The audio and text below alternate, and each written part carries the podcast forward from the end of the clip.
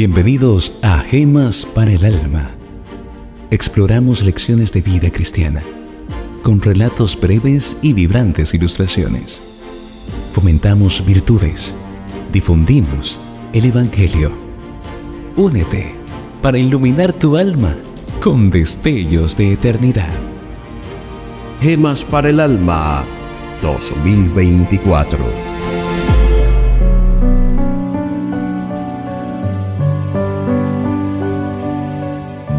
Un cántico en el tren.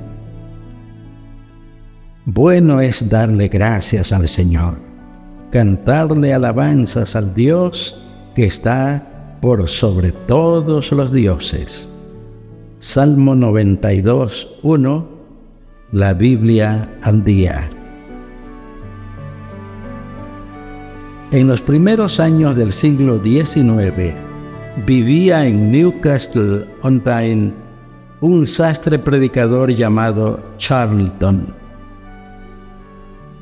Un sábado por la noche viajaba este siervo de Dios hacia Exan, donde iba a predicar. Cuando entró en el coche un hombre borracho con su esposa. Como quiera que el nuevo pasajero parecía inclinado a alborotar, Charlton le dijo para apaciguarlo, ¿Quiere que le cante una canción? Sí, sí, una canción, replicó el semi borracho. Charlton empezó a cantar himnos hasta que el tren llegó a su destino. Es posible que esa tranquila noche, entre el bamboleo de los vagones y el ir y venir de los pasajeros, el piadoso pastor entonara himnos tales como, Oh, qué amigo nos es Cristo, cariñoso Salvador, la cruz de Jesús, oh bondad tan infinita, y otros más del extenso repertorio evangélico. Siete años más tarde, fue otra vez Charlton a Exan a predicar y se hospedó en el hogar de uno de los diáconos. Durante la comida, la señora de la casa le dijo, ¿No me recuerda, señor Charlton? Oh, no tengo ninguna idea de haberla visto antes, respondió el predicador. ¿No recuerda usted haber cantado unos himnos para apaciguar a un hombre borracho en el tren hace unos siete años?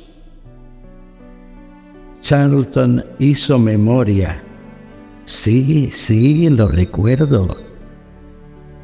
Entonces ella continuó, aquel hombre es mi esposo, quien quedó tan interesado en sus cánticos que el día siguiente me invitó para ir a la iglesia. Poco después fue convertido y hoy es, ya lo ve usted, un diácono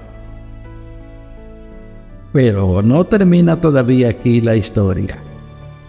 Este diácono se llamaba José Parker y fue el padre del famoso predicador del mismo nombre.